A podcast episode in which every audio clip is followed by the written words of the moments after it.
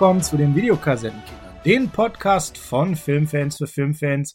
Ich bin euer Buddy-Host Sascha und an meiner Seite ist mein Buddy Per. Moin, Per. Moin, moin. Ja, wir haben die Top 5 der Buddy-Movies aufgenommen. Haben jetzt nur 48 Stunden geschaut. Genau, 48 Stunden lang, 48 Stunden geschaut und jetzt nehmen wir ähm, direkt das Review dazu auf, Per. Und ähm, ja, also ich bin persönlich, kann ich schon mal vorneweg sagen, mein Platz 1 hat sich manifestiert. Ja, und das mit Recht. Der hat sich wirklich sehr gut weggeguckt. Und der funktioniert immer noch. Der hat immer noch eine geile Stimmung. Der, manche Sachen könnte man heute nicht mehr so bringen, aber das ist ein anderes Thema, da werden wir vielleicht gleich ein bisschen drauf eingehen. Ja gut, die Zeitgeistgeschichte hast du heutzutage ja bei ganz vielen Filmen. Wir haben ja bei diversen Streaming-Anbietern und Hörspielen, die laufen mittlerweile immer diesen Hinweis, diesen Disclaimer. Das ist heutzutage so, dass man das so macht. Wir weisen immer darauf hin, wir besprechen die Filme so aus der Zeit, wie sie entstanden sind. Und äh, wenn die Sprache eben so war, wie sie war, wenn das die Bilder, die Rollenbilder so waren, wie sie waren, dann war das in der Zeit da so und dann hatte das auch seinen häufig, meistens seine Berechtigung, im Einzelfall nicht. Und dann würden wir darauf auch hinweisen. Oder eben Filme oder Darsteller und deren Filme gar nicht erst reviewen. Also gewisse Namen werdet ihr hier nie von uns hören. Da hat sich einfach ein neuer Kenntnisstand ergeben. Da können wir auch Person und Kunst nicht immer sauber trennen. Ja. Aber hier ist das nicht so gravierend. Natürlich sind ein paar Sprüche, wo man heutzutage sagen würde, na, aber ich fand keinen total daneben. Und äh, wie gesagt, der Film hat sehr ja, viel Spaß gemacht. Du hast gesagt vorhin so, uiuiui, also nicht schlecht, aber bringen kannst du den Spruch heute nicht mehr. Nein, bei ein, zwei, die sind auch nicht mehr lustig, ne? Weil da müsste man sich heute direkt irgendwie via Shitstorm irgendwie ne, entschuldigen und so. Ähm, laufen tut das Ding bei Paramount Plus die ich persönlich mittlerweile, du hast jetzt einen ZDF Neo Werbeblock geschaltet. Äh, die 15.000 Euro haben uns ja sehr, sehr gut getan, ja, die mhm. uns das ZDF dafür überwiesen hat. Vielen Dank dafür an die Öffentlich-Rechtlichen. Nicht ganz Böhmermann galt, aber nah dran.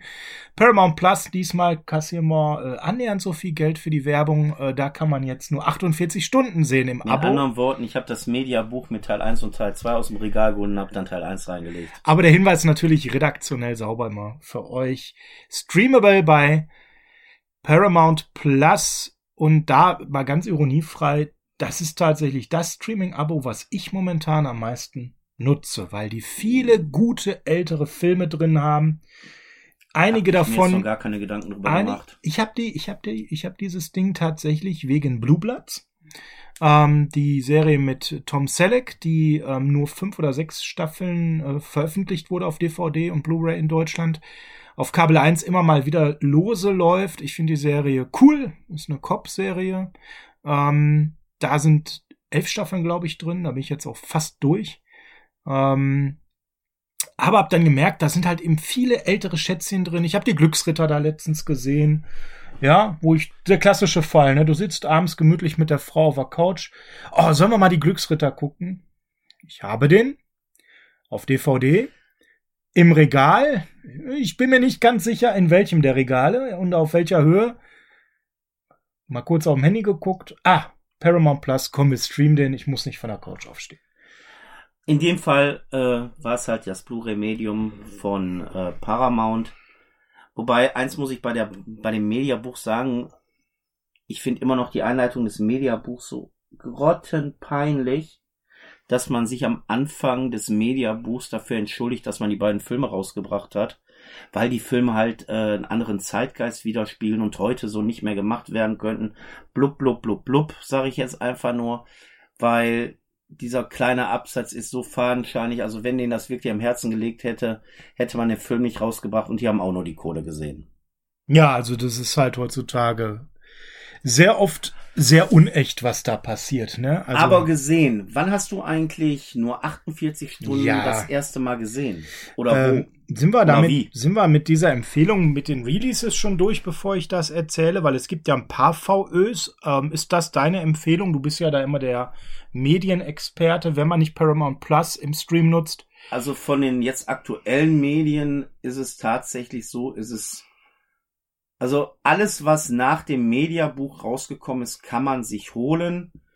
Ähm, geschnitten ist der Film auf keinen Fall mehr. Äh, früher war der mal indiziert, war früher ab 18, heute ist der ungeschnitten ab 16. Ähm, aber lass uns mal über dieses Kuriosum der 16er Fassung nachher sprechen, weil da habe ich noch so ein paar, den einen oder anderen Ja, Joke. ja, ja. Und wir müssen nachher natürlich noch auflösen, holt man sich direkt das Double Feature oder nicht? Natürlich holt man sich das Double Feature. Mal, äh, genau, dann machen wir es jetzt. Natürlich holt ihr euch das Double Feature, weil es gibt einen zweiten Teil und wir nehmen schon mal vorne weg. Der ist nicht so gut wie der erste, aber gut.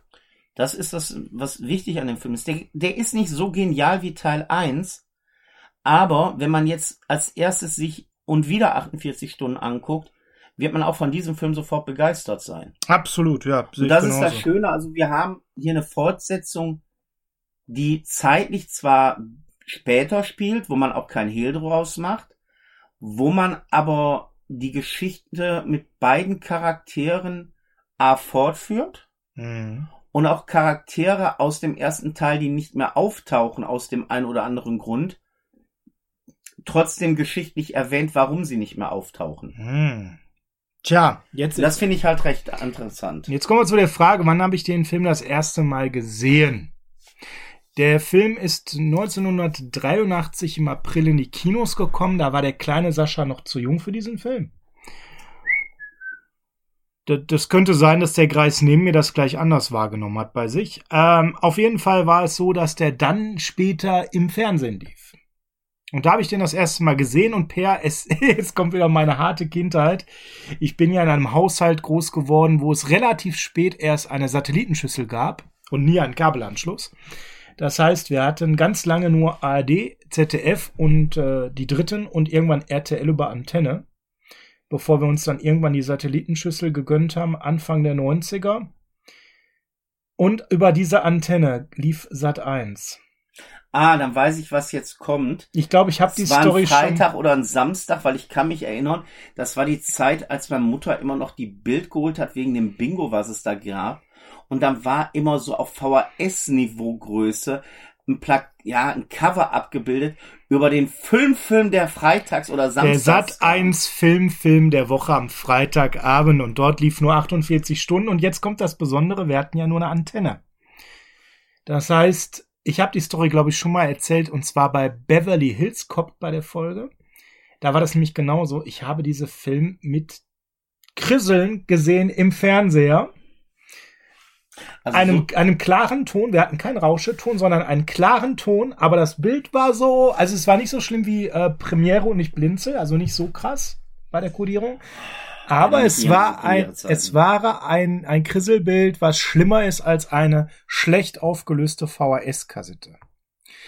Und in diesem Zustand habe ich diesen Film gesehen und geliebt. Direkt beim ersten Mal, weil, und das ist das Tolle, ich hatte klaren Ton. Und dieser Film, das kann ich ja schon mal vorne wegnehmen, der lebt natürlich auch, wenn es heute nicht mehr jeder Spruch in die Welt von heute schaffen würde, von seinen Sprüchen. Da werden wir auch gleich den ein oder anderen, der heute hier noch reinpasst, zitieren. Genau, da müssen wir ein bisschen Fingerspitzengefühl beweisen, glaube ich. Aber äh, ich hoffe, das habe ich. das war mein erstes Erlebnis mit nur 48 Stunden und ich kann für mich sagen, das war ein, ein Erlebnis der besonderen Art, diesen Film das erste Mal dann hochauflösender zu sehen, weil ich glaube, ich habe den dreimal auf Sat 1 krisselig gesehen und je nach. Wetterlage war das Bild mal besser oder schlechter. Wer diese Situation als Kind hatte, ja, das ist besonders und auch leicht traumatisch. Ähm, jetzt, Ja. jetzt kommen wir zu dir. Du bist ja als, als Methusalem dieses Podcasts in der Situation gewesen, den Film im Kino sehen zu dürfen. Ja, das habe ich tatsächlich nicht gedurft. Dazu muss man sagen, es hat aber nicht lange gedauert, bis ich ihn gesehen habe. Deshalb, ja, ich kann mich erinnern, wo diese Filmfilmreihe damals bei Sat 1 gestartet hat, gab es, das war Anfang der 90er, wenn mich nicht alles täuscht, äh, den einen oder anderen, der sagte, ey, geil, hör mal, da läuft äh, nur 48 Stunden, ich kann mir den endlich mal ansehen, wo ich mir denk, dachte, ja, den kann ich mir endlich mal ansehen. Äh, den habe ich äh, seit sieben Jahren bei uns zu Hause im Regal liegen bei meinem Bruder, weil als der Film rauskam, 83 auf Video, hatten wir den dann auch direkt. Als Sicherheitskopie. Ja, natürlich. Mhm. Und Wir ähm, wollen ja natürlich jetzt nicht äh, Ich glaube, ist verjährt. Ne? Das ist total verjährt. Und da, da lag ich nachher mal ein bisschen drüber. Da ist es halt so, dass, ja, ich war elf, der Film ist indiziert ab 18. Ich habe dir ja schon mal erzählt, das hat man bei uns so nicht ernst genommen. Was darin aber begründet war, dass man mir als kleines Kind auch sehr schnell klar gemacht hat, du, der da gerade erschossen wird, der ist nicht tot, der ist danach aufgestanden und hat da weitergelebt. Und ich habe einfach nur Spaß mit Filmen gehabt. Und ich durfte Gott sei Dank so Actionfilme, egal welcher Altersgruppe, immer sehen. Und da gehörte auch dann nur 48 Stunden dazu. Und wie bei dir war es bei mir ganz klar eine direkte Schockverliebtheit in diesen Film. Was auch damit zu tun hat, wie der Film aufgebaut ist, wie der Film funktioniert und aus welcher Zeit der Film stammt. Das sind so alles Sachen, die habe ich mich damals halt schockverliebt, auch mit den Darstellern, mit diesem Spiel zwischen Eddie Murphy und Nick Nolte. Es ist einfach genial. Also es ist für mich ist das der Inbegriff von von Buddy-Komödie und so. Also nicht erzwungen, weil es gibt ja danach, das hat ja so ein Hype für mich losgetreten. Das ist ja, der ist ja verstärkt worden durch Lethal Weapon, durch andere, die dann wenige Jahre danach kamen. Und Buddy Komödie und vor allem die Polizei-Buddy-Komödie war dann ja irgendwann ein festes Genre und dann mussten irgendwie permanent zwei wild zusammengecastete Menschen eine Buddy-Komödie als Polizisten drehen, weil haha ist ja lustig. Aber hier hast du die Geburt. Hier hast du quasi die Geburt. Wir haben das mal recherchiert. Es gibt natürlich Buddy-Filme aus den 60ern, aus den 70ern, aber A, es sind ganz, ganz wenige. Und B, in einem ganz anderen Genre. Ich hatte ja mal in der Top 5, können da gerne reinhören, in der letzten Folge mal zum Beispiel aus dem Western-Genre was genannt. Eine Gauner-Komödie genannt. Aber ein Polizei-Buddy-Movie, um den es uns heute gibt, den gab es bis dahin so gut wie gar nicht. Das war wirklich ein neues Genre. Wenn gab es halt so Filme, die man auch zu Buddy-Polizeifilmen zählen will, wie French Connection, aber das sind dann weniger Buddy-Filme, sondern du hast hier zwei gleichwertige Partner, die miteinander arbeiten, um irgendeinen Fall zu lösen. Die sehr unterschiedlich sind, ja, aber dieses, diese, ja, dieses so unter, in French Connection fand ich sie jetzt nicht so unterschiedlich. Ja, aber dieses Buddy-Element kommt gar nicht so zum Tragen. Richtig, und du hast halt mit 48 Stunden dieses Konzept wirklich von zwei Sachen, die treffen zwei Welten aufeinander, die unterschiedlicher nicht sein können und eigentlich auch aufgrund, dass der eine Polizist und der andere nun mal ein ja, Knasti ist, wie es so in den Filmen so schön heißt. Jo. Ähm, nicht unterschiedlicher sein könnten. Hm. Und auch von ihrer Lebensart und von ihrer Einstellung recht unterschiedlich sind. Absolut, ja. So kann und man das ist auch benennen. so eine Sache bei diesem Film. Du merkst halt, der Film ist von 1982 und der strahlt auch noch dieses New Hollywood Leben aus. Das ist noch. Ah ja, schön, dass du das mal erwähnst. Das ist wirklich so dieses New Hollywood, was man da atmet. Das ist bevor Blockbuster-Kino kam, das ist bevor alles glatt gebügelt wurde oder bevor oder New Hollywood muss man dazu sagen, es gab vor dieser New Hollywood Phase, die so in den 70ern gestartet ist, bei äh, Hollywood-Filmen immer so das Problem, dass man gewisse Sachen einhalten musste. Gewisse Sachen durften nicht gezeigt werden, gesagt werden oder gemacht werden. Und in den 70ern fing man halt an, äh, von vielen Regisseuren aus dagegen zu arbeiten. Mm, Scorsese mm. als Beispiel. Und Walter Hill hat das auch bei, der ja hier der Regisseur ist, auch bei nur 48 Stunden gemacht. Du hast hier einen realistischen und nicht übertriebenen Actionanteil. Du hast hier unterschwelligen und offenen Rassismus, wie er damals in den 80ern in dem Bereich, in, diesem, in der dieser Film spielt, nun mal auch dargestellt? Ja, genau, das meine ich. Also, wenn wir über Zeitgeist sprechen, das müssen wir heute ja bei so manchen Sprüchen, dann geht's ja wirklich darum, dass nicht damals jemand irgendein Bullshit in der Synchronisation oder sogar im Original hier, viele Sprüche waren auch im Original so drin. Ich habe mir auch nochmal auf Englisch angeschaut gehabt, vor etwas längerem. Ähm, Nein, das war damals so, wie Weiße, Schwarze und Schwarze Weiße gesehen haben, wie man miteinander umgegangen Oder ist. Oder auch Indianer, weil wir haben ja nun mal auch hier einen Indianer, wie es so in dem Film heißt, der hier auf der Seite der Bösen agiert. Wir Ja, kommen ja gleich genau, innerhalb der genau, eh noch genau, dazu. genau. Der wird ja ganz am Anfang, ah, der Häuptling. Wasser willst du? Feuerwasser willst du? Und das ist aus dem Kontext gerissen. Absolut rassistisch, klar. Total. Oder Aber wenn, wenn der, Films- wenn der Dunkelhäutige damals Schwarzer genannt wurde und sich selber als Nigger bezeichnete. Das ist ein Schimpfwort, brauchen wir gar nicht drüber reden, ist rassistisch. Auch wenn er es selber sagt, wird das hier in diesem Film benutzt. Und das ist natürlich aus heutigen Perspektive super krass, weil wir weiter sind als Gesellschaft. Aber der Film ist von 1982 und das soll keine Entschuldigung sein, sondern es soll mal erklären, dass man 1982 eben ganz anders diese Worte benutzt hat, noch nicht so aufgeklärt war und dass hier aber auch zum Teil, ja, wie soll ich sagen, dieser Rassismus so plakativ offen Ja, um das Drüber. zu zeigen. drüber verwendet wird, um ihn mal sichtbar zu machen.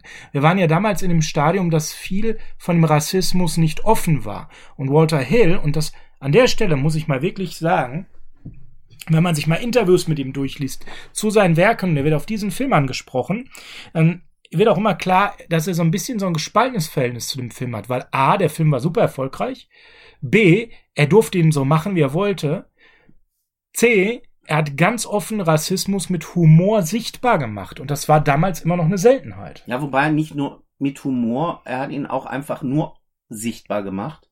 Und das ist halt die Sache, die ich bei New Hollywood interessant finde. Man will der Gesellschaft, die den Film jetzt guckt, nicht eine Pseudorealität vorsetzen, in der alles Friede, Freude, Eierkuchen ist, wo der Böse halt ein bisschen böse ist, aber nicht so ganz wirklich, so dass man den ja vielleicht noch mögen kann, wie es ja in dieser vor-New Hollywood-Ära zum Teil gang und gäbe war sondern dieses New Hollywood in dieser Art und Weise, wie ich es auch hier in nur 48 Stunden gezeigt kriege, ist nun mal realistisch in der Art und Weise, wie die Figuren agieren. Er ist realistisch, wie die Leute miteinander sprechen. Und Sexismus ist da in, auch ein ganz normales Thema. Genau, das ist dann nur die nächste Facette des äh, Ganzen. Wir haben ja im Prinzip, wenn du so willst, Schikane in verschiedenste Richtungen. Sei es, dass es äh, die menschliche Abstammung angeht, ob ich jetzt eben aus dem indigen Volk komme, afroamerikanischen Volk, auch die Weißen kriegen hier Fett weg und zwar reichlich. Ja, was ich zum Beispiel in dem Film sehr positiv fand, aber auch Frauen. Also im Prinzip schießt jeder immer in alle Richtungen. Jeder schießt gegen jeden. Ja, permanent mit Sprüche garniert, so dass man durch den Humor, der so drüber ist, das leicht nehmen kann.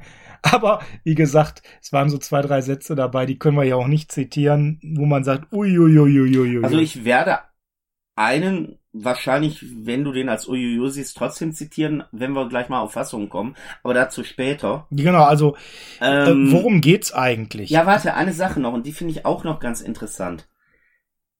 Daran merkst du auch, wie Hollywood heute und damals funktioniert hat. Wenn du heute einen Film rausbringst, der gesehen werden soll von Zuschauern, mit anderen Worten, das Studio will Geld machen. Und das wollte man in den 80ern wie auch jetzt aktuell. Da hat sich in 40 Jahren plus nichts geändert. Ist es so, heute hast du so dieses traditionelle PG-13 Rating. Ein Actionfilm muss ein PG-13 haben. Weil nur dann kannst du damit Kohle einspielen. Und das finde ich dann auch hier bei nur 48 Stunden wieder interessant. Der hat in Deutschland halt eine 18er Freigabe gehabt, war indiziert. Man muss dazu sagen, viele PG-13 Filme würde das gleiche Schicksal heute noch in Deutschland mitunter zu der Zeit so hinnehmen müssen, dass sie ab 18 sind oder vielleicht indiziert werden. Nur 48 Stunden hat kein PG-13. Nur 48 Stunden hat ein Rating A. Das Ding ist nur für Erwachsene auch damals schon gedacht gewesen und war trotzdem ein kommerz kommerzieller Erfolg. Das Studio hat sich wirklich getraut, Sachen hier zu zeigen, zu sagen, zu machen, ohne jetzt zu meinen, oh, wir kriegen keine Zuschauer dadurch rein, sondern dass der Film war trotz allem ein Erfolg. Und das ist eine Sache, die sehe ich heute sehr kritisch, weil heute ist es so, es ist alles ein bisschen weichgespült. Ja, und man geht ja eher vom Rating runter, weil, ey, komm, das nehme ich mir noch mit. Also ich erlebe es ja oft als Familienvater, dass ich mit meinen Kindern einen Film ab sechs Jahren anschaue, wo auch kein Hinweis steht in Begleitung von Erwachsenen. Und meine Kinder fürchten sich in dem Film, weil der viel zu gewaltvoll ist, viel zu hektisch geschnitten. Aber Hauptsache, wir haben das Geld noch mitgenommen, dass die kleinen Kinder den Film sich auch noch angucken können. Ja, also heutzutage gehen wir ja eher von der Freigabe runter, um bloß die Kasse voll zu machen. Und das ist so eine Sache, die auch beim Rating noch interessant ist. Wenn früher ein Film ein R-Rating hatte, dann hat er halt ein R-Rating gehabt. Dann war das halt so. Wenn du heute als russisches Studio einen Film mit einem R-Rating rausbringst, dann ist das schon eine Schlagzeile in Kinonews wert. Ja, absolut. Weil also, du dich klar positionierst. Ich mache einen Film für Erwachsene. Also Jugendliche haben in diesem Film nichts zu suchen. Wenn ich jetzt allein bedenke, Joker, wie hat man den angepriesen, weil der Joker mit Joaquin Phoenix ein R-Rating hatte, wo ich da, wo man gesagt hat, wow, ein R-Rating, wo ich auch noch gedacht habe, wow, so ein hohes Rating, weil du bist es nicht mehr gewohnt. Nimm Deadpool. Deadpool 3 soll jetzt bald kommen, wenn die mal fertig sind. Und ein Ausschrei ging damals los, als es hieß, oh, Deadpool ist jetzt bei Disney und alle haben nur gedacht, oh mein Gott, jetzt wird's nur noch runter und weich gespült. Und nein, Deadpool 3 hat auch ein R-Rating und das Ding ist auch sowas in den Nachrichten durchgegangen. Hör mal, Deadpool 3 kommt von Disney, aber mit R-Rating. Also ihr merkt hier, das ist nochmal eine ganz wichtige Geschichte. Wir reden über einen Film, der schon damals nur für Erwachsene bestimmt war. Derbsten Humor, das kann man glaube ich schon mal vorneweg sagen. Wo es aber normal war. Wo es aber normal war. Und die Sprüche eben deutlich aus der Zeit gefallen sind. Jetzt aber mal zur Handlung. Ja. Albert Ganz. Gangs. Gangs. Ja, ist äh, ein Räuber und verbüßt eine Haftsprache. Haftstrafe. Mein Gott, ich kann heute schon mehr sprechen. Ähm, ja. Und er wird halt befreit von diesem nordamerikanischen Ureinwohner, den du erwähnt hattest, ja. Billy Boy. Billy Bear von Sonny Landham gespielt. Also bis hierhin keine so bekannten Schauspieler. Aber da hast du ja auch schon das erste, wo man sagen muss, Zeitgeist. Der wird halt von Billy Bear, ich bleib jetzt mal bei dem Namen, befreit, indem der halt hinfährt zu dieser, die haben ja da Straßenarbeiten, Gleisarbeiten gemacht, äh, die ganzen Strafgefangenen. Äh, ja, genau. Da in der Sommer, äh, Sommerhitze von, was weiß ich nicht, wo es noch war. Dann hast du da zwei, drei Polizisten gehabt, die auf die aufpassen. Dann kommt halt Billy Bär mit so diesem typischen Pickup ab, wo hinten irgendwie Mais oder so drauf liegt. Unter der Bewandtnis, hör mal, hier äh, ist heiß, habt ihr was Wasser für mich? Und dann kommt Gangster halt an und meint, ja, was will der Häuptling denn hier? Ja, halt mal deine Schnauze, hör mal, habt ihr nicht was Wasser mich? Wasser willst du? Feuerwasser willst du? Und da, de, beim ersten Mal, wenn man das heute so sehen, so, uh, da geht man aber schon einen ziemlich mutigen Weg mit solchen Ausdrücken, um dann festzustellen, dass das, dieser ganze offene Rassismus, den man gerade gezeigt wird, gezeigt kriegt, der auch in Amerika zu der Zeit garantiert auch so war. Der war gang und gäbe so, ganz klar. Äh, eigentlich eine riesengroße Finte war, weil die beiden stürzten aufeinander, weil der Indianer den weißen Mann jetzt verprügeln will, um das mal so bei diesem Thema zu halten, um dann rauszustellen, nee, die beiden sind Kollegen, die sind Freunde, und während die da angesprochen werden von den Wachleuten, er hört auf, ziehen die beiden eine Knarre und erschießen die Wachleute. Und das ist auch so eine Sache, die mich auch heute noch wow sagen lässt, du hast da nicht einfach nur, dass da jemand erschossen wird, sondern die Shootouts und das geht den ganzen das Film. Das ist ein Erwachsenenfilm. So. Ja, das ist es nämlich. Die sind im ganzen Film auch ziemlich derbe. Absolut, also die Action. Jetzt nicht splatterig, aber du hast da echt Nein, aber die Shootouts. Action, die Action ist derbe und teilweise auch explizit und passt voll in dieses Erwachsenenfilm-Setting rein. Und das war tatsächlich etwas, was mich dann da auch fasziniert hat ähm, als ich die Filme das erste Mal sehen konnte. Ähm, nicht nur die geilen Sprüche, die einfach zu der Zeit auch lustig waren. Klar, man war ja auch pubertär, hat das nicht so richtig einordnen können. Aber auch diese Action und natürlich die beiden Darsteller. Zu einem kommen wir jetzt. Die beiden bringen dann noch einen Komplizen um und flüchten nach San Francisco. Wie war das so schön? Der kalt, den kaltesten Winter, den ich erlebt habe, war der Sommer in San Francisco. Ganz genau. Ja, am selben Tag äh, muss dann eben Jack Cates erleben, dass äh, ein Kollege von ihm ermordet wird und er versucht das natürlich dann aufzuklären. Jack Cates ist da Nick Nolte. Und jetzt muss ich dazu sagen, der Kollege, der erschossen wird, ist nicht irgendein Kollege. Der Kollege, sein, der, sein, sein Kollege meinst du, der äh, Vincent. Ja, ich meine, äh, es ist ja nachher so, dass äh, erstmal die Sache ziemlich parallel abläuft und ja Cates, also Nick Nolte mit zwei Kollegen da zu einem, wie heißt es noch, ähm, Hotel fährt, weil da was geklärt werden soll. Wegen, Er der, war- wegen der Kreditkarte, die geschrieben Genau, Kreditkarte. Und äh, einer von den beiden Kollegen, und das fand ich in dem Moment so lustig, ist niemand anderes als der Killer von Eddie Murphys besten Freund in Beverly Hills Cop. Also der Antagonist von Beverly Hills Cop ist da der Bulle, der am Anfang erschossen wird. Ja, schöner Zufall, ne? Auf, Fand jeden, ich, fand ich nett. auf jeden Fall gibt es durch die Kreditkarte da die Verknüpfung de, des Mordes mit ähm, Gans. Und das versucht er natürlich jetzt aufzuklären. Logisch. Ja, aufzuklären, der versucht, die beiden zu kriegen. Genau. Und da braucht er die Hilfe von einem Strafgefangenen. Ja, aber nicht irgendein, sondern man muss ja sagen, er braucht die Hilfe ja, weil Gangs und Billy Bear in Verbindung gebracht werden mit fünf Leuten. Zwei sind kurioserweise, einer ist tot, so rum. Der Wong, ja. Zwei laufen frei herum, äh, zwei lau gibt's noch im am Leben. Und der eine läuft frei herum, da weiß man nicht genau, wo der ist. Und der andere, den kann man ganz schnell finden. Also Reggie Hammond gehörte, Reggie Hammond sitzt im Knast. der gehörte zu der Bande von Gans und ist am leichtesten verfügbar, weil der sitzt selber ein und ist aber mittlerweile mit dem auch verfeindet. Das heißt, im Endeffekt möchte er ganz gerne auch helfen. ja, ihm geht's eigentlich nur darum, das muss man jetzt auch dazu sagen. Ich komme hier raus.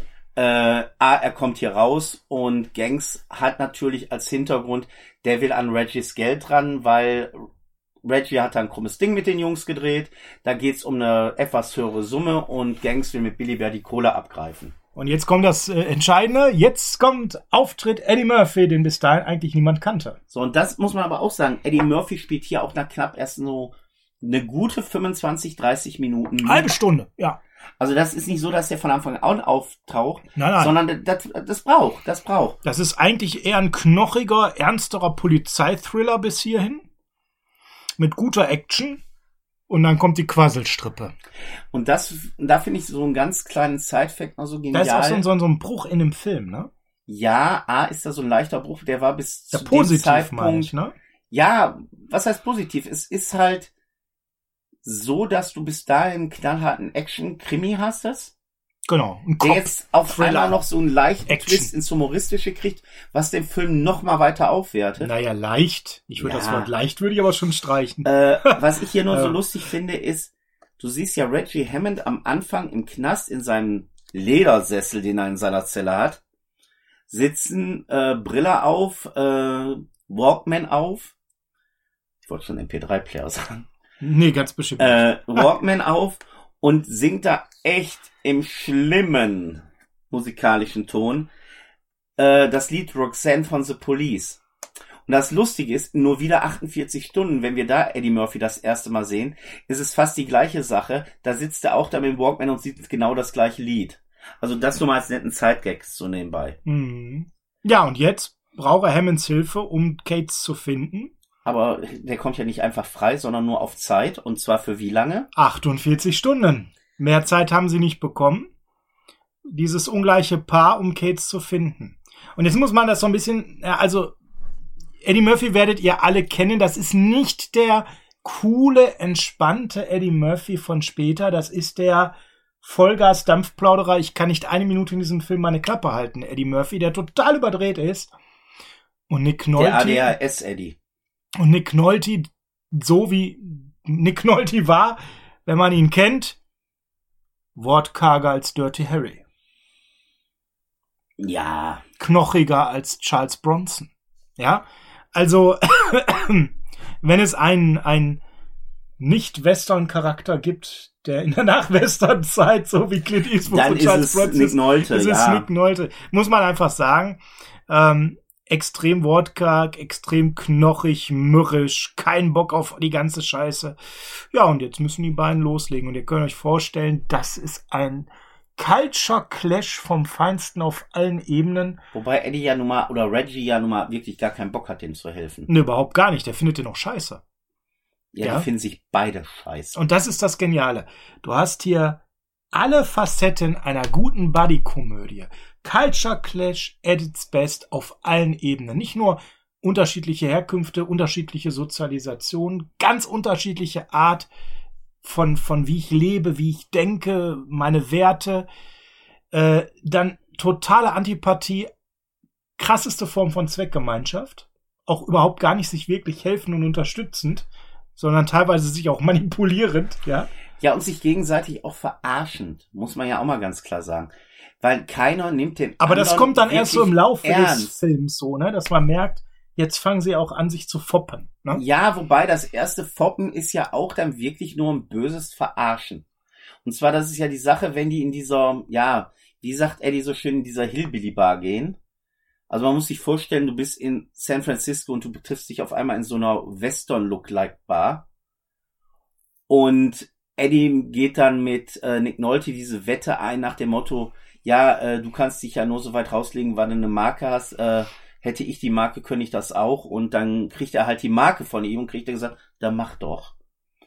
Und dann ist das die Sache, dann kriegst du halt den umgekehrten Rassismus jetzt ein bisschen gezeigt, weil, wie sagt äh, Reggie dann so gehen, wie kann ein Nigger wie ich einem Weißbrot hier so viel geben, weil der Nigger hier eine Marke hat.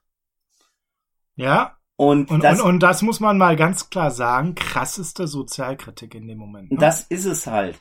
Äh, es ist wirklich so, dass sonst er nie ernst genommen hätte worden würde. Genau. Und die Marke macht aus ihm einen anderen Menschen. Ne? Also knallhart geradeaus formuliert, wie damals die Real Lebensrealität vieler auch war. Ne? Und dann hast du aber die Sache so, die kommen halt aus der Bar raus. Äh, Reggie hat natürlich dann die Informationen gekriegt, die er kriegen wollte für äh, Gates. Und dann geht's dann halt los, dass dann diese Sache kommt, ja, hör mal, hier, äh, gib mir mal die Knarre wieder, die du da mitgehen hast lassen. Wie, das hast du gesehen? Ja, habe ich gesehen. Der nimmt die Waffe an sich, ja, und das Messer auch. Wie, das hast du auch gesehen? Ja, komm, gib her. Und dann hast du halt, und das ist dann nicht so ein freundschaftliches Foppen, das ist einfach nur ein böses Verarschen, wo der wo Reggie dann anfängt, hör mal, das habe ich verdient, du, die Waffe, die musst du mir jetzt geben, ich muss mich aber verteidigen können. Wenn wir halt ähm, unsere beiden Freunde finden sollten. Und dann sagt er, jo, hast du wirklich verdient. Nimmt die Waffe, holt das Magazin raus, entleert sie, gibt ihm einfach nur die Waffe ohne Magazin. Und das ist für mich auch ein Zeichen, weil wir sind ja gerade noch wirklich am Anfang, wo die beiden zusammen unterwegs sind, Ja, voll. von absoluten Disrespekt. Ja, genau. Also, Also, das ist noch nicht ein freundschaftliches Foppen. das ist jetzt kein, nein, du kriegst keine. Waffe, sondern Das ist auch noch, äh, ich sehe mich über dich, ja, hier, komm, mach mal, wenn du meinst, dann hier. das zieht sich ja durch den ganzen Film. Also ich finde jetzt mal Einspruch, der vielleicht noch hier reinpasst.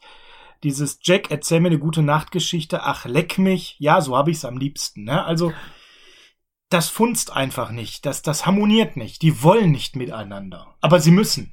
In 48 Stunden. In 48 Stunden. Mhm. Und da hast du halt wirklich die Sache, du hast hier sehr viel derbe Sprüche, die aber durch das Zusammenspiel der beiden aber auch sehr gut funktionieren.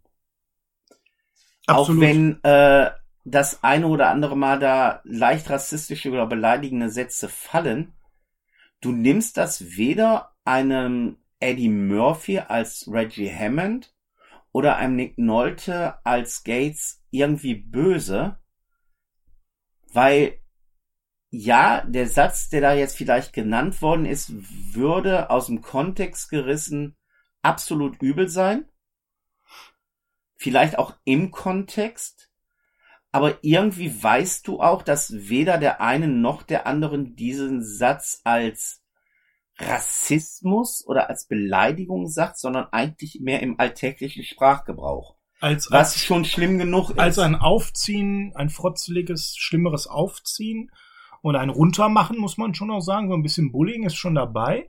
Aber eben auf einem Standard, der damals halt wirklich normal war. Und ich kann das für mich nur mal so projiziert auf meine Welt damals, Mitte der 80er, bestätigen, dass es völlig normal war, als dieser Film erschien, war ich ja ein Kind. Und ich weiß lebhaft, dass es ganz normal war, damals die Rasse eines Menschen in einem beleidigenden Art und Weise zu benutzen.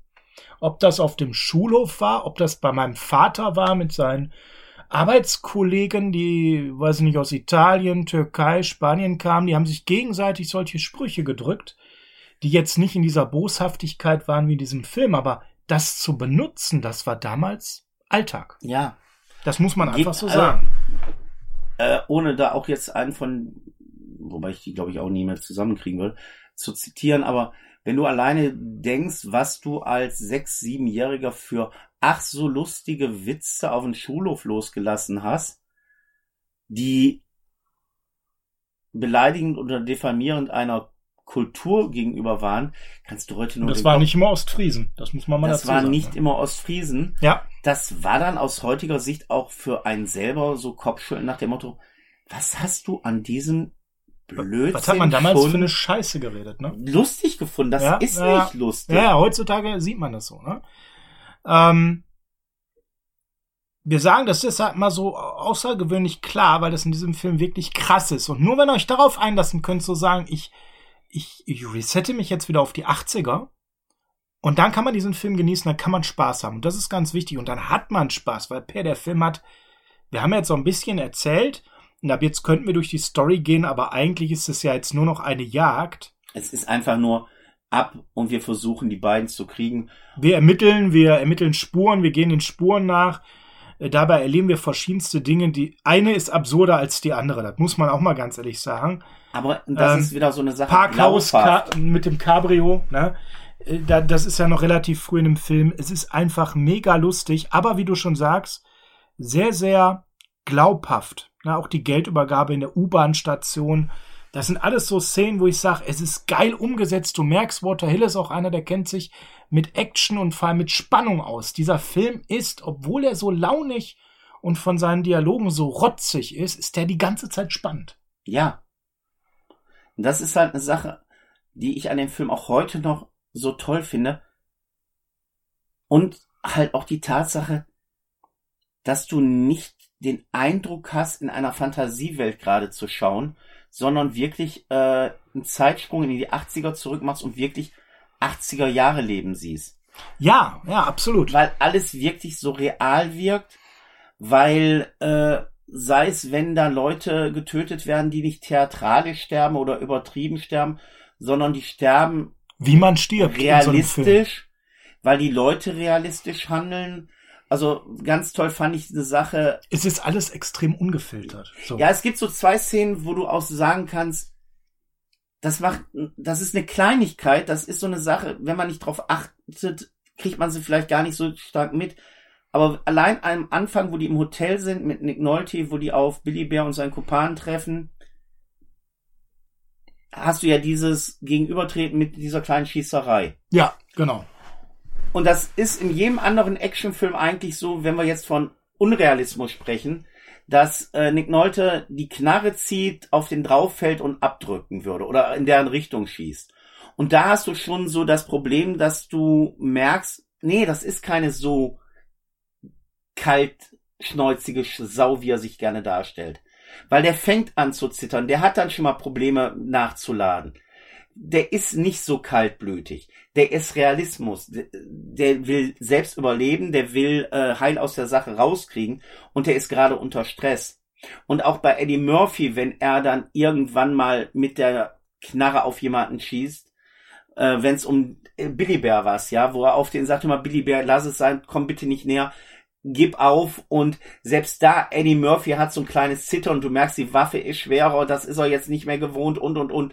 Es wirkt nicht so einstudiert, so, dass man sagt, so, Eddie Murphy, du hältst jetzt die Knarre auf den, sei cool, mach einen netten Spruch und dann drück ab, sondern der ist unsicher, der hat Angst, auch dass er abdrücken muss. Und das finde ich halt, tut dem Realismus des Films unwahrscheinlich gut und wertet den Film auch unwahrscheinlich auf.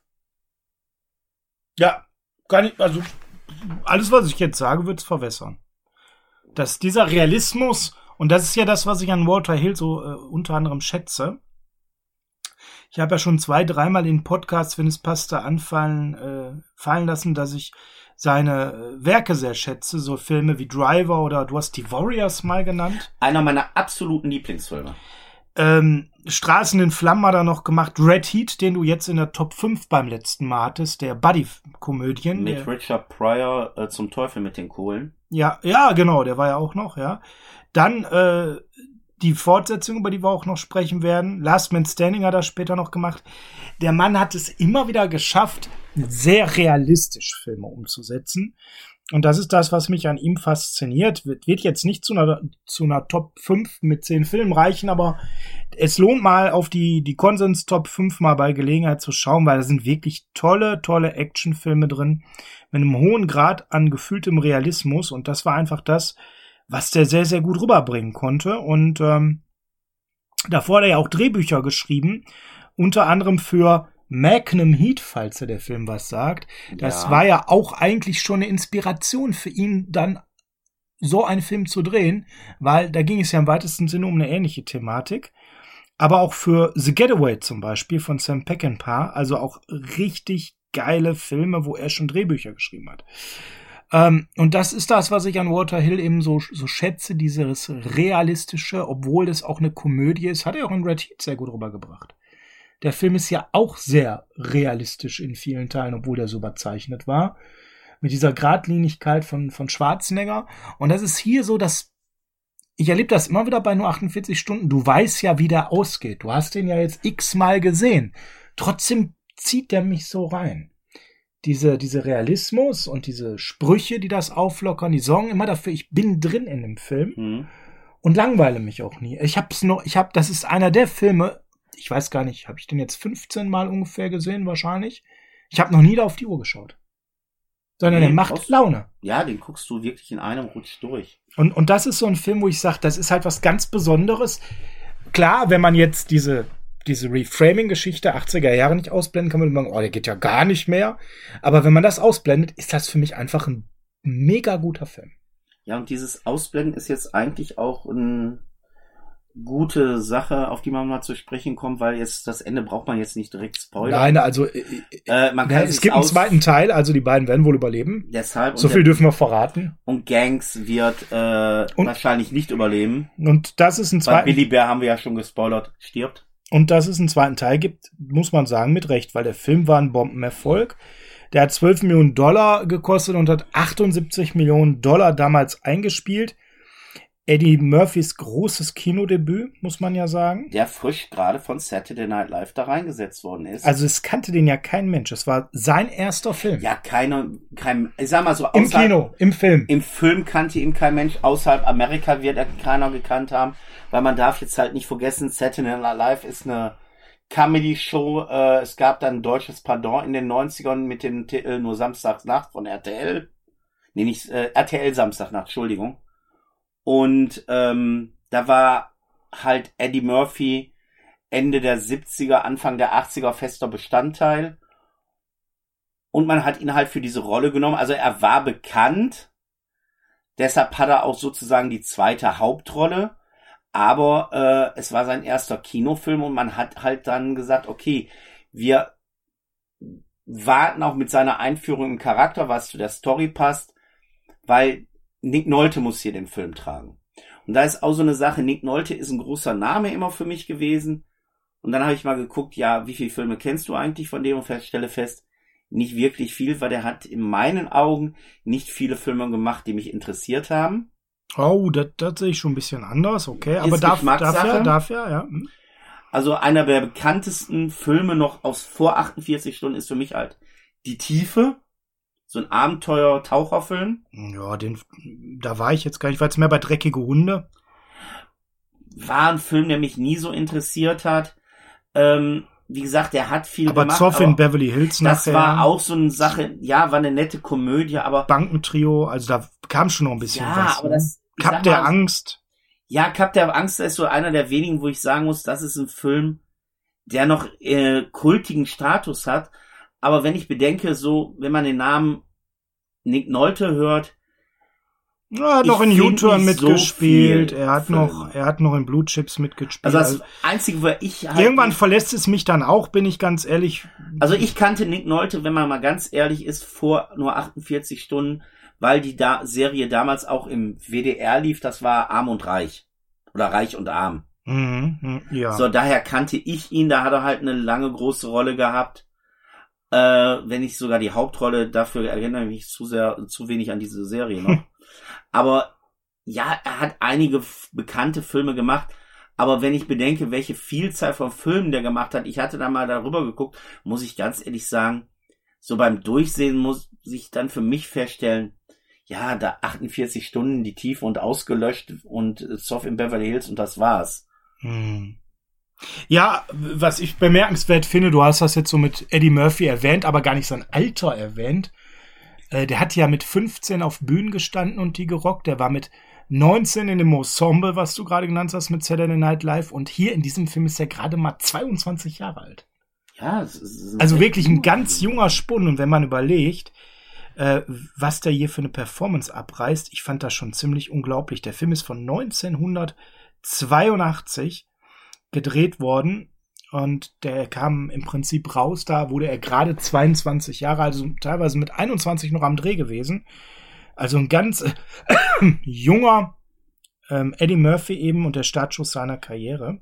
Ja, es kam ja dann auch direkt in meinen Augen zwei absolute würdige Bombast-Nachfolger vom Impact her. Die Glücksritter. Das waren die Glücksritter. Großartiger Film. Und das war natürlich Beverly Hills Cop. Ja, da kam dann direkt der zweite Teil und selbst Prinz aus Zamunda war noch geil, ne? Und ja, Prinz aus Zamunda ist so irgendwie nun mal der beliebteste Film von ihm sogar. Ja, und dann war, da war der 27 und da hatte der fünf Granaten gemacht. Also das muss man ihm erstmal nachmachen mit 27 Jahren. Ne? Aber er hat auch noch andere Sachen gemacht und wenn ihr wissen wollt, was der noch gemacht hat, wir haben da mal vor ein paar Jahren äh, eine Top- und Flop äh, Geschichte mit ihm gebracht. Hört da mal rein. Also nicht alles, wo Eddie Murphy drauf stand, war dann immer gut. Nicht alles, wo Eddie Murphy drauf stand, war auch viel Eddie Murphy drin. Muss man ja auch leider sagen. Ja, nur 48 in, in Angriff ist die beste Verteidigung, habe ich ja damals letztens erzählt. Äh, genau. Wo 1984, nebenbei das beste Filmjahr aller Zeiten, besprochen haben. War Folge 34, kann man noch mal reinhören. Eddie Murphy, die Tops und die zahlreichen Flops haben wir gemacht. Aus unserer Sicht wohlgemerkt. Und wir haben natürlich auch Beverly Hills Cop, das war die Folge davor, die 33 gemacht. Ähm, hört da gerne mal rein. Jetzt noch mal, also jetzt kommen wir mal zu unseren Standards. Ja, bitte? Ja, erstmal eine Wertung für den Film. Nee, erst möchte ich noch was anderes sagen, bevor wir zur Wertung kommen. Okay, erstmal, erstmal. Und zwar, wir haben jetzt so viel über Zeitgeist und äh, Fluchen und Beleidigung in dem Film gesprochen. Ja. Der Film war ab 18 und indiziert. Ja, ganz Indiz lange. Indiziert heißt ja, man darf den Film nicht öffentlich bewerben und so. Und Richtig. Da fing ja auch irgendwann diese Kaufkassetten, äh, Kaufhaus-Kaufkassetten-Sache an. Und dann ist das natürlich, gerade wenn so ein Mensch wie Eddie Murphy auf einem ganz großen Level Videos verkauft oder Filme verkauft im Kino, schade, wenn man sein Erstlingswerk nicht in einer Videoversion im Kaufhaus verticken kann. Mhm. Also was macht man? man macht eine Kaufhausversion. Hieß damals immer, es wird einiges geschnitten. Richtig. So, bei 48 Stunden hat man natürlich einige der blutigen Shootouts geschnitten. Aber man hat nicht nur Filme geschnitten, sondern im Falle von nur 48 Stunden hat man noch ein anderes Kuriosum gemacht, was ich nicht weiß, ob das bei irgendeinem anderen Film nochmal gemacht worden ist. Man hat mit den gleichen Sprechern Stellen neu synchronisiert und dadurch entschärft. Okay. Es gibt dann am Anfang eine Sache, wo Gangs äh, ja einen seiner ehemaligen Kollegen da abfängt und die Frau von ihm entführt. Weil er ja weiß, wo die Kohle ist und er soll ihn dann zum Schotter führen. Um das auch mal so aus dem anderen Film zu zitieren.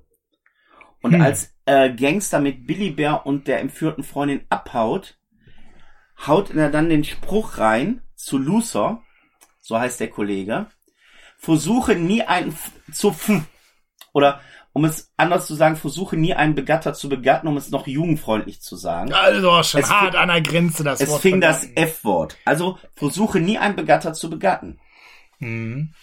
Auf der 16er VHS hieß es dann allerdings auf einmal, wenn der Kies nicht rüberkommt, ist deine Braut dran. Also total ein anderer Sinn. Spruch. Ja. Ja. Oder es wurden Teile vom Bild rangezoomt, um dann nachher einen besseren Schnitt zu haben. Weil als man Gangstern das erste Mal sieht und die dann von, äh, von Jack hier, äh, von Nick Nolte den Kollegen erschießen, dann sind die eine Prostituierte am Befragen. Und dann kommen auch dann so Sachen wie, ähm, ja, ähm, die, das Begatten ist nicht so, was ihn anmacht, um das auch nochmal nett zu sagen, sondern in der 16er heißt es dann so schön, weil es ihn antört, Bullen abzuknallen. Im Original, in der 18er sagt sie dann, weil er lieber Bullen erschießt, anstatt zu begatten. Ich bleibe mal bei diesem Begatten. Ja. Auch da ein wieder, schönes Wort. auch da wieder mal eben Sachen aus dem Kontext ein bisschen entschärft. Das N-Wort, äh, das muss man jetzt nicht ohne Kontext hier auch nochmal fallen lassen, wird dann mal rausgenommen. Diverse Beleidigungen werden hier rausgenommen. Äh, es ist schon interessant, wie viel man in dem Film hier umsynchronisiert hat, nur damit es jugendfreier rüberkommt. War eine Sache, die haben wir ja noch gar nicht erwähnt. Äh, Reggie Hammond hat ja eigentlich nur eine Sache im Sinn, wo er aus dem Knast kommt. Er möchte begatten. Er möchte mal wieder ein bisschen Spaß haben aus seiner Sicht. Das war ihm wichtig. Und dann ist in der 18er dann dieser Spruch, den fand ich auch so lustig vorhin. Ich habe drei Jahre im Knast gesessen. Und sie haben doch auch ein Big Mac in der Hose. Wo er halt Jack klar machen will, ey, komm, lass mich doch mal eben da zu einer Frau. Und im Deutsch heißt das dann einfach immer, ich habe drei Jahre im Knast gesessen. Und sie verhaften doch auch Mädchen nicht gerne, oder? Das ist einfach, hä? Also alles, was irgendwie sexistisch, rassistisch ist, wird total entschärft. Ja, ja, ja, ja. Ich sehe schon den nächsten. Ich glaube, ich glaub, jetzt müssten wir hier Also- zensieren. Also, Ey, guckt einfach mal den Film. Ja. also macht euch mal den Spaß. Also wenn ihr irgendwie an die 16er-Version rankommt, hört euch das an. Oder Le le du, lest das einfach nach und lest es guckt bei nur die Spielberichte.com. 80er. Ja. Also was ich Oh, noch Beispiel, mehr Werbung hier gemacht. Uh. ja, Ah. was ich zum Beispiel auch Die ganz, Dollar klingeln, da kann ich mir noch mehr deutsches Wasser was lassen. ich auch noch ganz schnell sagen muss, da gibt's auch diesen netten Spruch, hey du Tripper Kaiser, wo steckst du denn? Hieß dann auf der 16er auf einmal, hey du blöde Sau, wo steckst du denn? Also alles, was Was irgendwie anzüglich ja, ist, ja, wurde neu synchronisiert. Und ich muss aber ganz ehrlich sagen, da gefällt mir die realistische Ausspruchsweise. Die härtere, das Doch ist einfach besser. so. Das ist einfach härter, ja. Ja. Per, kommen wir zu ähm, Bewertung. Bewertung. Der war jetzt meine Nummer eins bei den Top 5 Buddy Movies. Eingerahmt von Lethal Weapon und den Blues Brothers. Ist für mich eine glatte 10. Ja, tatsächlich, das ist so, ne? Und das ist jetzt für euch vielleicht auch schon beim letzten Mal überraschend gewesen, dass wir den so hoch haben. Das ist für mich eine glatte 10 von 10. Wenn man sich auf 1982 ohne Wenn und Aber einlässt und nix von dem hinterfragt, was die da reden, und das einfach nur genießt, also in meinem Fall einfach mal wieder spätes Kind, früher Jugendlicher ist, wo ich den das erste Mal sehen durfte und ich den nicht hätte sehen dürfen, weil Frag mich, ich war elf. äh, ja, ich, ja, also irgendwie so, ne? Also Also für meinen 12, 12, 13, ne, habe ich einen Film gesehen und ich, ich muss auch ganz ehrlich sagen, worüber ich mich noch so mir Gedanken gemacht habe, habe ich jetzt die zensierte Fassung im Film, Film bei Sat 1 gesehen oder nicht? Von den Sprüchen würde ich sagen, war es die normale 18er. Es war die normale 80er, weil versuchen nie einen Begatter zu begatten, weiß ich definitiv was. das war, die war im Original weil drin. Ja, der Spruch definitiv. äh, ja. kursierte nämlich danach ja, ja. eine ganze Zeit lang so äh, als Standardspruch, wenn du irgendjemanden dumm kommen bist, so auf in der Schule, ey, versuch nie einen Begatter zu begatten. Ja, oder ich sag mal, meine, meine Schulkameraden fanden diesen Einspruch mit Dose und Dose sehr witzig. Dose auf Dose klappert. Ja, oh, jetzt hast du ihn genannt. Ich wollte ihn ja hier nicht. Ja, wieso? Man nimmt eine Erbsendose, man ja, nimmt und eine, und eine Maisdose. eine Maisdose, und wenn man die aneinander steckt, klappert, klappert's. klappern die, ja, ja, genau. Schön, wenn Äh, man haben meine, Kontext auch mal reden haben kann. meine, haben meine Klassenkameraden dann sehr stark benutzt. Also der muss auch drin gewesen sein. Von der Gewalt kann ich das gar nicht sagen, ob seit eins da nicht so da kann ich dir was sagen, so gefühlt, die Filmfilme liefen damals, meine ich, alle Viertel nach acht. Und Oder glaub, auch 22 Uhr. Also wenn der so um 22 Uhr lief, wird der Uncut gewesen sein, wobei ich denke, auch da wird der eine oder andere Shootout raus gewesen sein, weil der war indiziert. Also umgeschnitten wird er auf keinen Fall gelaufen sein. Ja. Wenn der Viertel nach acht lief, auf gar keinen Fall. Ähm, das kann sein, dass das dann schon um 22 Uhr war, war freitags, also möchte ich nicht Und da waren die halt damals auch ein bisschen lockerer, muss man sagen. Äh, da wird sicher so ein eine oder andere Shoot ausgefehlt haben, aber wie du sagtest, die waren damals lockerer, weil wenn ich bedenke, dass ich Parasitenmörder oder Shivers, wie er auch heißt, ungeschnitten damals bei dem RTL gesehen habe. Ja, ja, man hat so Ähm, einiges damals oh. ungeschnitten gesehen. Wenn es nur bei den Midnight-Movies war oder eben beim späten Filmfilm.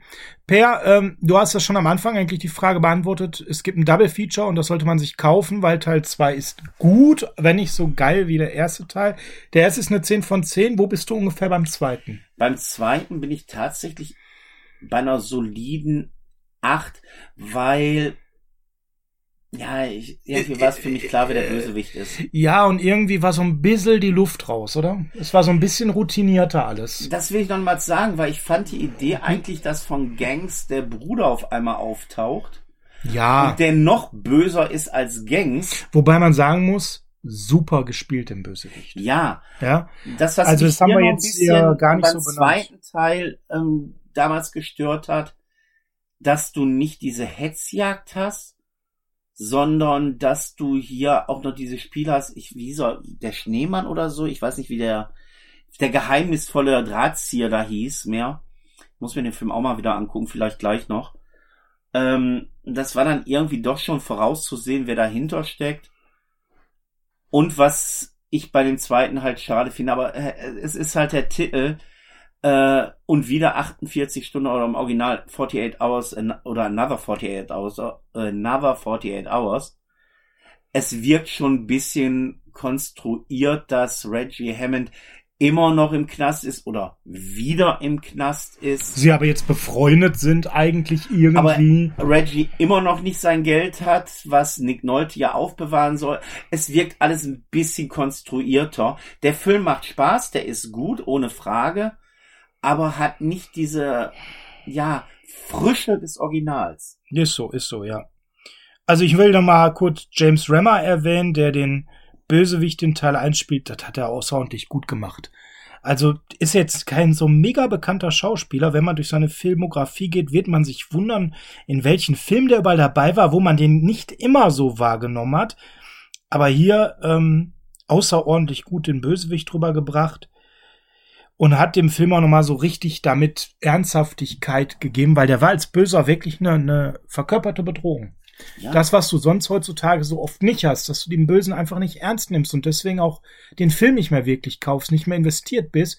Hier warst du auch wegen einem sehr, sehr gut dargestellten es Bösewicht. ist ein Badass von der ersten Sekunde Ganz an. oldschool. Der kommt Absolut. hier direkt unsympathisch rüber, wenn er auf Billy Bear verbal einschlägt. Der hat keiner Sekunde, wo ich der Meinung bin, er könnte eine milde Entscheidung treffen. Nee, Der ist immer straight, der ist immer klar, der ist immer skrupellos. Und, und das ist hier an der Stelle auch eine Stärke, weil er wirklich der böse Gegenspieler ist. Ja, also Double Feature Teil 2. Ich bin da bei einer 7,5 bei Teil 2. Ich muss auch sagen, von den Sprüchen habe ich einen Unterschied zu Teil 1 wahrgenommen. Du hast bei Teil 2 halt die Sache, dass du im ersten Film einen Nick Nolte Moment, Moment, Eddie Murphy Film hast, jo. wo halt Nick Nolte mit diesem Abstand vor Eddie Murphy halt ist, Er ist der Star, er ist der Lead, er trägt den Film richtig? und dann haben wir diesen Und dann hast du halt Eddie Murphy. in seinem ersten Film. und der zweite Teil ist halt ein Eddie Murphy Nick Nolte Fan. Es hat sich quasi ein Stück weit gedreht, weil A, Eddie Murphy hat, der zweite Teil ist von 1990, die erwähnten Glücksritter, Beverly Hills Cup 1, Beverly Hills Cup 2, die Suche nach dem goldenen Kind und der Prinz aus Zamunda gemacht, bevor und wieder 48 Stunden kam. Das heißt, jeder Film war ein Banger. Und, und es war jetzt ganz klar, Eddie Murphy ist der Superstar, während Nick Nolte, der ja den Film Teil 1 getragen hat, dazwischen zwar auch was gemacht hat, unter anderem den erwähnten ähm, Zoff in Beverly Hills, aber eben nichts in der Größe, in der Kategorie. Nein, also Eddie hatte ihn total überholt. Deshalb, also, wo es am Anfang wirklich Nick Nolte und dann, ich mache jetzt nicht nochmal diese Wartepause, Nick Nolte mit Abstand Eddie Murphy war, war es halt beim zweiten Teil halt Eddie Murphy mit Abstand Nick Nolte. Und, und das hat für mich nicht so von der Chemie so geil gezündet wie Teil 1. Und Das mm, sehe ich genauso. Aber, aber so auf dem Niveau, dass der zweite, losgelöst, immer noch ein guter Film ist. ich sag ja, wenn man jetzt nur den zweiten kennen würde als erstes, also du hast noch nie 48 Stunden gesehen und fängst mit dem zweiten an, siehst du den Film, sagst, Der ist okay, ganz gut, der ja. ist ganz gut. Der macht Spaß. Und wenn du dann den ist, ersten ist eine nette Buddy-Komödie. Ja, kein Knaller, den kann man gucken. So eine siebeneinhalb. Und wenn man dir dann den ersten gibt, würde die erste Reaktion sein, ey, mal, was ist in deinem Leben falsch gelaufen? Warum zeigst du mir nicht als erstes auch den ersten Teil? Ganz genau, ganz genau, ganz genau, ja. Ja, Per, haben wir noch irgendwas vergessen zu dem Film, was wir erwähnen sollten? Hm, kuriose Schnitte, früher indiziert 18, heute frei ab 16, so wie er damals auch lief im Kino. Geiler Film, Walter Hill, nö. Also war eine ganze Menge. Ich äh, würde ganz gerne noch mal zum ersten Teil ein, zwei Fragmente von Kritiken vorlesen. Ununterbrochen spannend getrimmter Action-Thriller, handwerklich perfekt, mit Versatzstücken des Genre-Kinos, drastisch in der Gewaltdarstellung, rüde im Dialog. Traf's für mich sehr, sehr gut, was wir hier gesagt haben heute. Und ich lass mich raten, wenn jetzt der katholische Filmdienst käme, oh, würde man oh, das sagen. oh, oh, oh, Wir raten ab. Wir raten ab, ja. Nein, aber was ich ganz spannend fand, war Roger Ebert, der Filmkritiker der Chicago Sun, der damals hoch angesehen war. Der sagte, es gibt Szenen, die machen Darsteller zu Stars und er benannte zum Beispiel Jack Nicholson in Easy Rider als solches. Und er verglich die Kneipenszene mit Eddie Murphy in diesem Film, die Eddie Murphy in seinem allerersten Film hat aussehen lassen wie ein Filmstar. Und das fand ich einen ganz spannender Ansatz. Übrigens, das ist die Szene, die ich vorhin meinte. in Genau. der, Genau, Äh, Hillbilly Bar, wo er als Bulle auftritt. wo er sich als Polizei ausgibt, um überhaupt aus der Situation Und rauszukommen. die ist auch göttlich. Und die ist auch göttlich. Und er sagt, das ist die Szene, wo Eddie Murphy es schafft, in seinem ersten Kinofilm zum Superstar zu werden. Also, äh, Per, da bist du nicht alleine mit der Meinung. Der Film, was äh, abschließend das Ganze noch rund macht und vielleicht die 10 von 10 noch unterstreicht, hat diverse Preise gesammelt. Eddie Murphy wurde mit dem Golden Globe als bester Nachwuchsdarsteller ausgezeichnet. Walter Hill hat Preise bekommen für die Regie unter anderem, ähm, hochdekoriert. Und auch die Filmmusik, die wir noch gar nicht erwähnt haben, die wurde mehrfach The ausgezeichnet. boys are back in town. Und damit gebe ich zum Singen Per, der euch aus dieser Folge rausschmeißt.